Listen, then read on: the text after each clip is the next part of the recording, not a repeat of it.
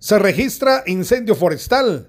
Un incendio forestal se registró en Santa Val I, San Pedro Jocopilas, Quiché, mismo que consumió aproximadamente 3 hectáreas de bosque.